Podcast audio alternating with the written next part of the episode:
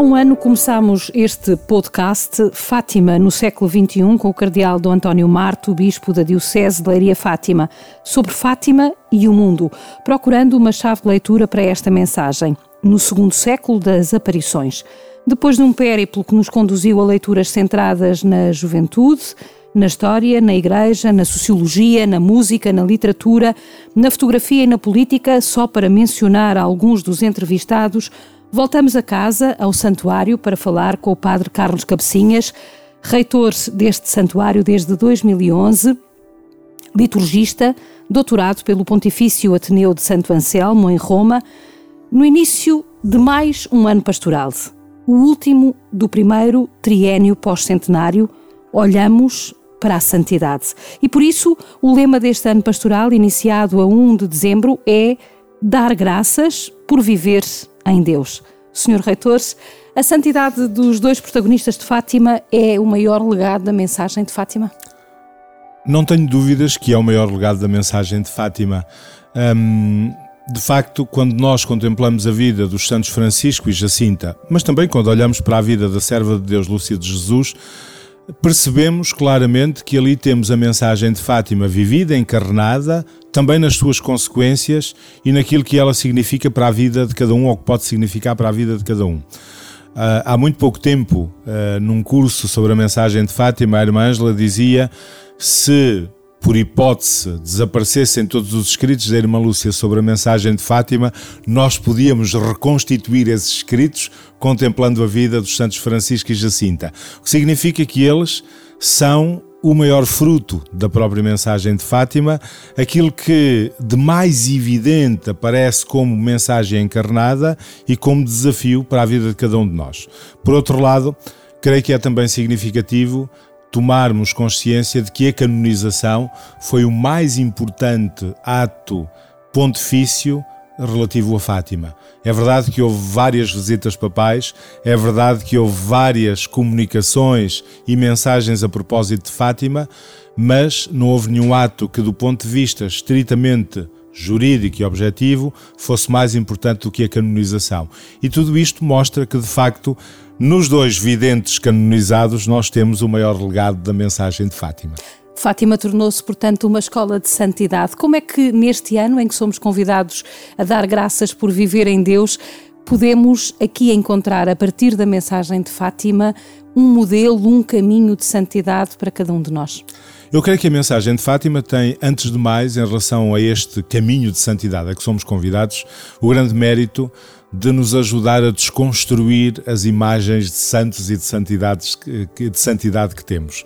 Eh, quando falamos de santidade, com demasiada frequência, a nossa imaginação corre para uh, algum tipo de geografia, algum tipo de vidas de santos com os quais dificilmente nos identificamos. Desde logo nos altares das igrejas. Exatamente. Olhamos para eles. Desde logo aí, isto é, a figuração dos próprios santos muitas vezes nos afasta daquilo que é a nossa vivência do dia a dia. A mensagem de Fátima ao centrar-nos no Evangelho, centra-nos no fundamental. Ao apontar-nos para as figuras de Francisco, Jacinta ou mesmo de Maria, aponta-nos para uma santidade próxima e possível. Próxima da nossa vida, próxima temporalmente e possível. Nós não encontramos na vida dos santos Francisco e Jacinta grandes atos, grandes milagres, coisas espetaculares. Encontramos uma vida simples de crianças daquelas idades que souberam centrar a vida em Deus. E essa é a imagem de santidade que nos transmitem, uma imagem dessa santidade possível ao alcance de cada um de nós, com a qual facilmente nos podemos identificar. E eu creio que esse é, ou essa é uma das contribuições mais importantes da própria mensagem de Fátima para nós convertermos a ideia de santidade, que é, sem dúvida, Uh, um conceito que precisa de profunda revisão da nossa parte. São os tais santos de ao pé da porta, como o Papa Francisco, uh, uh, na última exortação sobre a santidade, fala. Que, por outro lado, são pessoas normais, pessoas simples, que dedicam a sua vida a uma entrega a Deus e colocam-no naquele que é o seu lugar, que é o lugar central das suas vidas. A pergunta que eu faço é: o facto de tropeçarmos todos os dias neles, naturalmente no Francisco e na Jacinta já não, mas também essa proximidade de alguma forma não nos pode fazer distraídos em relação àqueles que são os modelos mais próximos de, de santidade que nos podem e devem inspirar. Eu creio que a expressão do Papa Francisco é extremamente feliz quando nos fala desta santidade ao pé da porta e destes santos ao pé da porta, eh, porque nos chama precisamente a atenção para, hum, eu diria, esta normalidade da santidade na vida cristã. Agora, esse risco existe, existe sempre o perigo. Por um lado, uh, uh, existe um provérbio entre nós que diz que os santos da terra não fazem milagres e que chama precisamente a atenção para este perigo daqueles que nos estão mais próximos, muitas vezes, serem ignorados. Significa que existe o perigo efetivo de uh, podermos passar adiante ou prestarmos menos atenção àqueles que são os modelos de santidade mais próximos de nós, precisamente pela proximidade. E eu creio que aí está a grande grande responsabilidade da mensagem de Fátima e de Fátima como santuário, que é o de não deixar que nos distraiamos dessa que é, uh, ou desse que é o modelo mais próximo de santidade que chega até nós. Quer através dos apelos da mensagem de Fátima, que nos convidam de forma muito concreta a encarnar o Evangelho na nossa vida, quer através desses modelos e desses exemplos que são o Francisco e a Jacinta, que souberam de forma tão simples, mas ao mesmo tempo tão encantadora viver a santidade, uma santidade efetivamente atrativa. E este é o desafio constante, não deixarmos que estes santos da terra deixem de continuar a fazer milagres, porque eles poderão fazê-los na nossa vida, na medida em que soubermos estar atentos a eles e não nos habituarmos demasiado à sua presença que este é um habituar, é uma rotina que não tem nada de virtuoso. Isto é uma rotina, como em todas as formas de rotina, quando entra nas relações, degrada. E essa é a rotina que temos de evitar. A rotina de deixar que uh, o contacto mais próximo com as figuras do Francisco e da Jacinta deixem de nos chamar a atenção para o exemplo que eles nos dão. Eles, no fundo, apenas responderam positivamente numa entrega sem precedentes, que beberam, digamos assim, na Escola de Maria, ah, numa entrega sem precedentes, ah, ah, uma oferta a Deus. A pergunta que eu faço é se existe um caminho, um itinerário que nós possamos seguir para justamente na relação com os outros, na nossa vida cotidiana, nos dias corridos, podermos ser santos e de que forma é que nós podemos ser santos. Eu diria que não existe um itinerário, existem muitíssimos itinerários acessíveis para esta entrega a Deus e para este vivermos a santidade. Hum, é muito interessante, há uma referência uh, que aparece no livro dos Atos dos Apóstolos. São Pedro, numa das primeiras pregações transmitida pelo autor do livro dos Atos dos Apóstolos, descreve Jesus como aquele que passou fazendo o bem. Eu creio que podemos uh, falar de santidade precisamente dessa forma, como passar fazendo o bem. Os caminhos de santidade são as mil e uma formas que nós temos de passar pela vida fazendo o bem. Isso é que é sermos santos. É nisso que consiste a santidade. Existem tantas formas como pessoas de encarnar este passar fazendo o bem. Eu creio que temos aí um ótimo, uh, uma ótima definição do que significa a santidade a que somos chamados olhar para a nossa vida e percebermos como é que podemos fazer o bem. Como é que podemos fazer o bem nas relações uns com os outros?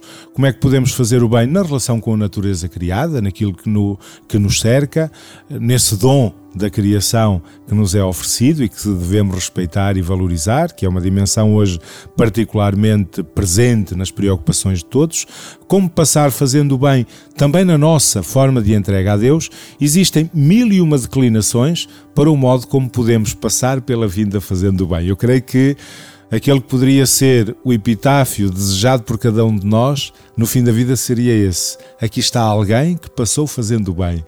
O modo cada um de nós tem de o descobrir. Eu estou convencido que a mensagem de Fátima nos ajuda de forma criativa a descobrir mil e uma formas de fazer o bem. Eu creio que quando contemplamos a vida do Francisco e da Jacinta, esta é uma das coisas que salta à vista. Eles foram extremamente criativos, como todas as crianças o são, criativos na forma de descobrir modos de fazer o bem. E é um desafio que nos deixam. O desafio é sermos também nós extremamente criativos nos modos de fazermos o bem. Era bom convidarmos, se calhar, os políticos para virem ao Santuário de Fátima e perceberem a história dos pastorinhos, porque efetivamente hoje, Sr. Reitor, eh, essa também é uma forma eh, eh, de santidade. há, parece que, uma falta de atenção ao outro, um cuidado com o outro. de que forma é que estes, estas duas crianças, eh, na sua humildade, eh, na sua pobreza, eh, mas também na sua grandeza, digamos assim, de entrega e de coração aberto ao outro, podem hoje servir exemplo não só para as crianças, porque nós, quando olhamos para os pastorinhos, há sempre uma imagem ternurenta relativamente àquelas duas crianças que, que se entregaram a Deus, mas para os adultos, para nós que vivemos todos os dias e que eh, parece que não temos tempo para olhar para o vizinho ao lado da nossa porta.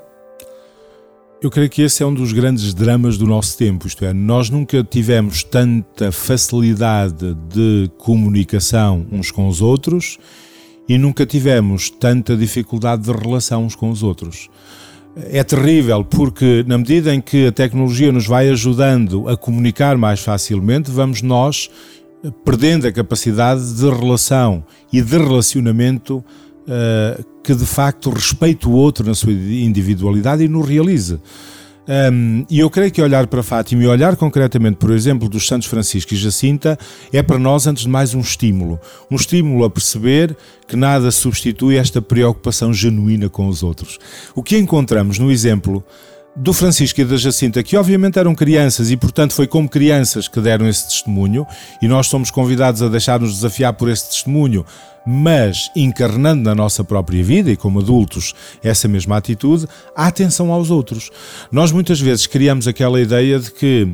Uh, quanto mais atentos estamos aos, a, a Deus, menos atentos estamos aos outros, que a nossa capacidade de atenção, como é limitada, se prestamos demasiada atenção a Deus, temos de ignorar os outros. E demasiadas vezes, a meu ver, contemplamos o Francisco e a Jacinta, estes dois santos, tão jovens, como modelo de uma entrega a Deus, sem perceber que a entrega a Deus levou-os a um compromisso enorme com os outros e a uma atenção permanente aos outros, que se manifestava de que forma? Manifestava-se não só na preocupação de partilha, na atenção aos outros e aos seus problemas. É impressionante a forma como eles se deixavam sensibilizar com as dificuldades daqueles que estavam ao seu lado, com o sofrimento daqueles que vinham ao seu encontro, com a dor daqueles que pediam a sua ajuda, a sua intercessão, a sua oração. Mas é também impressionante verificarmos o cuidado que tinham naquilo que era o, dia do, eh, o seu dia a dia, a vida de todos os dias. Uh, o cuidado para não entristecer aqueles que estavam mais perto deles, de alegrar a vida daqueles com quem, uh, com quem contactavam, a começar pelos pais, pelos irmãos, pelos vizinhos, esta preocupação genuína com os outros, com as suas dificuldades, com aquilo que era a sua vida, é algo que colhemos das vidas do Francisco e da Jacinta.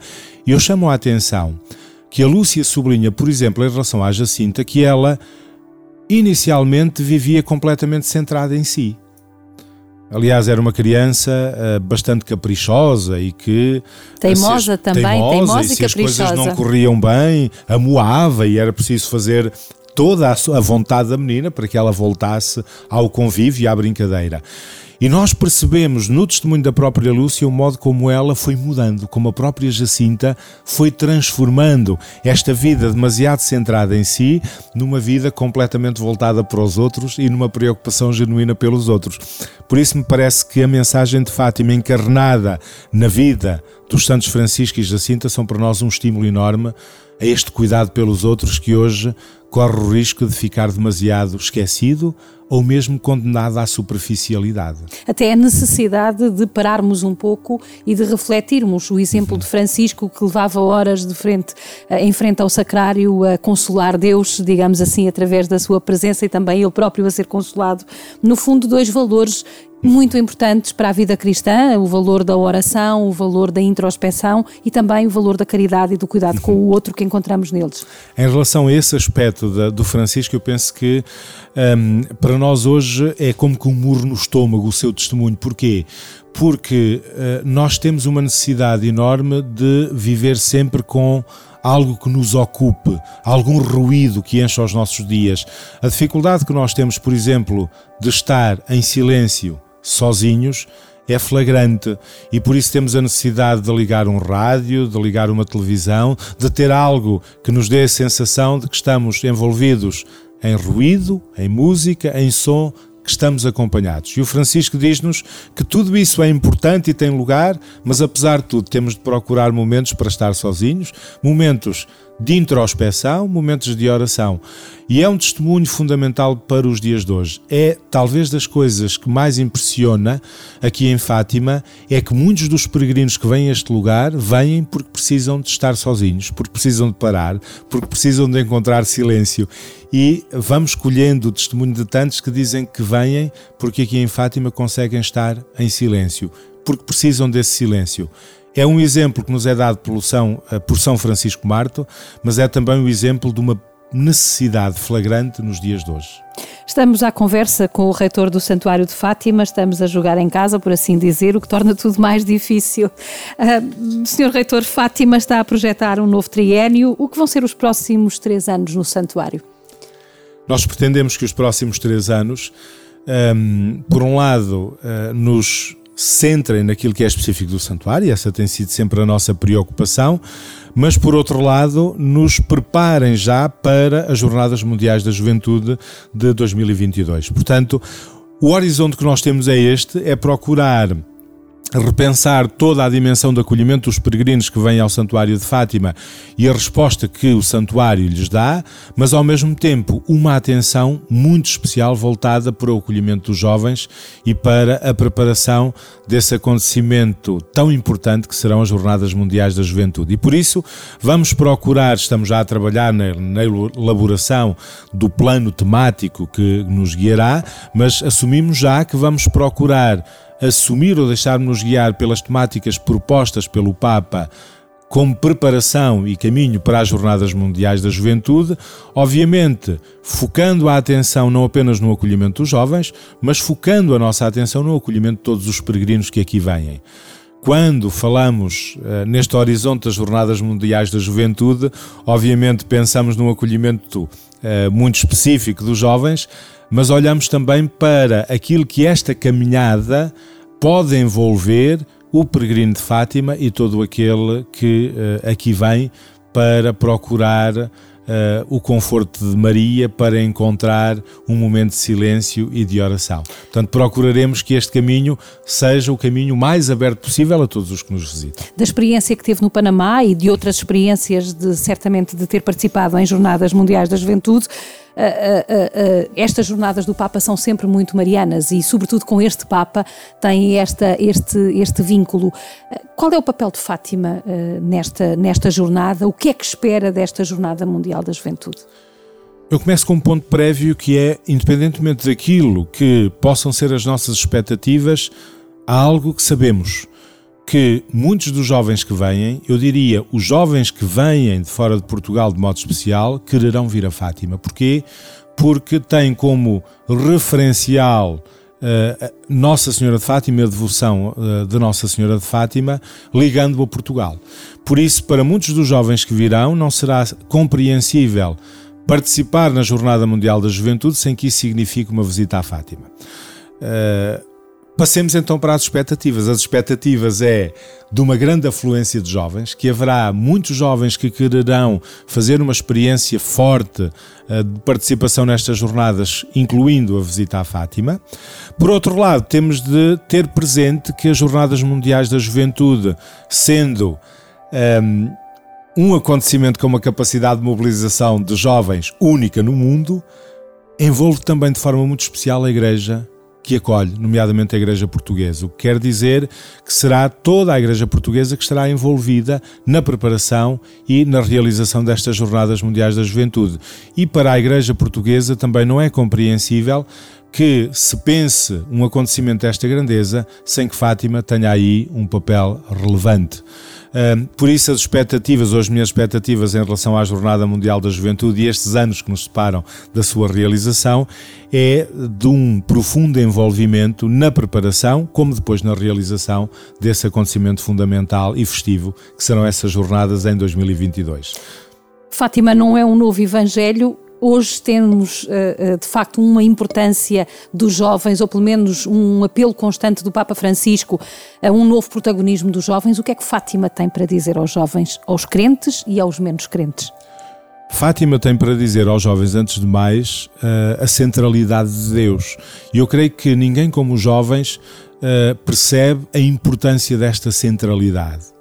Uh, os jovens são, por definição, os mais insatisfeitos e, por isso, também aqueles capazes de um, ehm, opções mais radicais. Por isso, são os jovens também que mais facilmente percebem o que significa este oferecer-se a Deus que está, desde a primeira aparição de Nossa Senhora na Cova da Iria, como parte integrante da mensagem de Fátima. Os jovens têm particular percepção do que significa esta vida entregue a Deus, porque são também aqueles que encontramos com uma maior generosidade na entrega a uma causa.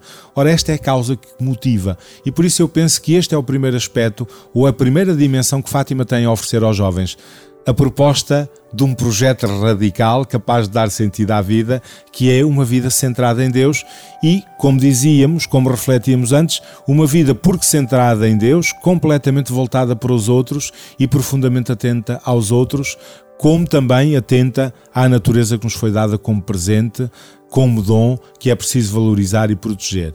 E creio que os jovens são particularmente sensíveis a esta mensagem. O centenário confirmou este caráter internacional de Fátima como lugar de oração e de oração, especialmente uma oração uh, para a paz. Um, mas também como um lugar de acolhimento da fragilidade, da diferença, inclusive é de religião, a avaliar pela origem dos peregrinos que aqui vêm. Um, o que é que poderemos esperar da vocação de Fátima neste segundo século que já estamos a viver? É sempre difícil dizer o que poderemos esperar. Podemos esperar certamente que Fátima continue a ser lugar da prece pela paz. A paz uh, é ansejo fundamental e que vai guiando um, a vida uh, do, do, nosso mundo, precisamente porque vamos percebendo as ameaças que, que continuamente a atingem e uh, esta situação singular que estamos a viver, que é de não termos uma guerra generalizada, mas termos demasiados focos de violência que põem em causa a paz como dom, uh, mas também chamam a atenção para a enorme tarefa que é construir a paz, sermos pacificadores não apenas aqueles que rezam e que pedem pela paz, mas também aqueles que a constroem. Mas por outro lado, Fátima continua a ser um convite à interioridade. Uh, no mundo de hoje, em que vivemos tão dispersos com tantas coisas, Fátima e esta dimensão internacional de Fátima continua a ser um apelo enorme no tempo presente à interioridade, a irmos ao fundamental da vida.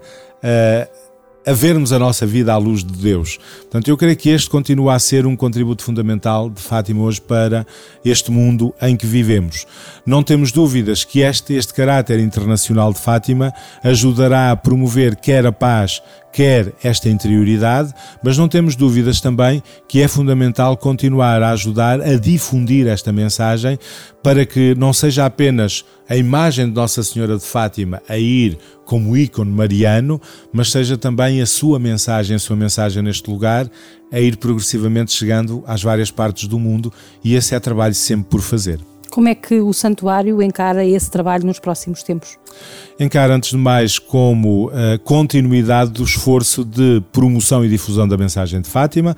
O santuário tem um conjunto de ações Uh, já regulares uh, de contacto com outras realidades, com outras igrejas. Temos um papel fundamental que é exercido pelas imagens peregrinas de Nossa Senhora de Fátima e quando preparamos uma visita das imagens peregrinas, um dos apelos que o santuário faz sempre é este, que não se limitem a acolher a imagem e a promover celebrações com ela, mas que seja momento para falar da mensagem, para divulgar a mensagem, para dar a conhecer os conteúdos da própria mensagem de Fátima Continuaremos no nosso esforço de divulgação também através uh, dos diversos meios de que dispomos, desde a publicação de livros, desde uh, a utilização de redes sociais e do site do Santuário como forma de fazer chegar a mensagem mais longe. São mil e uma formas de divulgação de Fátima que nós uh, continuaremos a usar e nas quais continuaremos a apostar porque entendemos que é fundamental e pertence à fidelidade àquilo que é próprio do santuário e à sua vocação e missão. A oração, a conversão são sempre úteis e necessárias em cada momento das nossas vidas. A oração pela paz assume aqui este caráter tão importante e tão transversal e diário que nós temos. A pergunta hum, que lhe faço é. Uh, uh, e sem querer fazer grande futurologia, porque não podemos antecipar o futuro, uh, qual é, neste ambiente de, ecologia, de apelos a uma ecologia integral, eh, que o Papa Francisco tanto tem um, eh, procurado, digamos assim, desenvolver, qual é o papel de Fátima e qual é a chave de leitura neste contexto da Igreja Universal? Eu creio que hoje é, eu diria, pacífico o percebermos a preocupação uh, por esta ecologia integral como algo que tem de estar no coração da própria vida da Igreja, como fidelidade ao Evangelho. Não se trata de uma novidade no sentido de dizer inventámos alguma coisa que não estava contida nos Evangelhos. Não, trata-se de percebermos as consequências do, da, do Evangelho de Jesus Cristo também na nossa relação com a natureza. Ora, o Papa Francisco tem insistido muito nesta dimensão da ecologia integral e eu creio que Fátima não pode ficar distante ou apartada dessa preocupação. Portanto, mesmo não fazendo futurologia, obviamente que a mensagem de Fátima uh, vai ser uma ajuda e tem de ser uma ajuda para este respeito pela natureza. Aliás, quando nós contemplamos a própria vida dos videntes, damos-nos conta dessa ligação e deste respeito profundo pela natureza, desta ação de graças pela casa comum que era uh, que estava presente na vida dos pastorinhos e que aparece ou brilha de forma uh, especial no, no Francisco e na relação que ele mantinha com a natureza, no respeito que tinha pela natureza. E eu creio que esse será um dos vetores fundamentais da pastoral de Fátima uh, no, no futuro e neste, neste milénio que se inicia.